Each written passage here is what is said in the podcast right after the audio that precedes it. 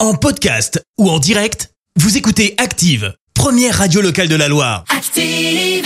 L'actu vue des réseaux sociaux, c'est la minute hashtag. On parle buzz sur les réseaux sociaux avec toi, Anthony. Oui, et aujourd'hui, on va parler des meilleures années de naissance. C'est Ah. Combini qui s'est penché sur la question et l'article circule cette semaine sur les réseaux sociaux. Évidemment, ça fait réagir. L'étude est très sérieuse. Elle s'intitule On a classé objectivement, et c'est important, les meilleures années de naissance. D'accord. Alors, je sais que toi, tu es né en 1986, puisque je t'ai questionné discrètement cette semaine pour avoir l'info. Ça se voit que t'es journaliste, toi, un Ouais. peu, non Évidemment, tu veux savoir si c'est une bonne ou une mauvaise année. Euh, Oui, j'aimerais, ouais, hein, ouais. Bien, j'ai regardé le classement. Alors, déjà, il y a deux catégories le top 10 des meilleures années et le Ouais. top 10 des pires années. Oh, punaise. Bon, toi, t'es dans- toi, t'es dans le classement, mais pas dans le bon. Oh non 1986 est la cinquième pire année d'après le classement Ah bon très sérieux de Combini. T'es né l'année de la catastrophe de Tchernobyl. Ah oui, en même temps, oui. Donc euh, merci pour le nuage radioactif. Heureusement, il s'arrêtait aux Alpes. Euh, petite traction C'est vrai. peut-être. Non, ça va aller. Bon, l'avantage c'est qu'il y a pire que toi puisque le numéro un des pires années c'est 1999.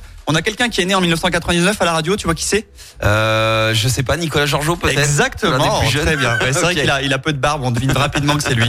Alors Combini explique que c'est la pire année puisque tout le monde avait déjà la tête à l'an 2000 en 99. Avec le fameux bug. Et eff- effectivement. Et puis surtout, à vie purement perso, les 99 ne sont pas champions du monde 98. Il faut quand même le rappeler.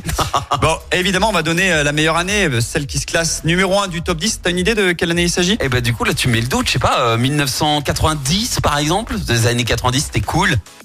Tu viens de me faire foirer mon roulement de tambour. C'est vrai, c'était Ouais. ça Il y avait un petit roulement de tambour parce que t'avais quand même une chance sur, euh, bah, sur X de tomber sur la, sur la bonne. Effectivement, c'est 90. Alors l'explication, c'est que les 90 sont les chefs des années 90. Ouais. que c'est facile de calculer son âge comme c'est une année en zéro. Ils n'ont pas la chance d'être nés dans les années 80. Euh, Ils n'ont pas euh, la chance d'être nés dans les années 80, donc d'être un peu plus vieux, c'est ce que je veux dire. Oh. D'accord. Autre argument de Combini pour placer 90 dans top 1, c'est que les 90 ont connu la vie sans smartphone et Internet et sans le dérèglement climatique. Euh, pour conclure, ils disent l'avenir, c'est eux.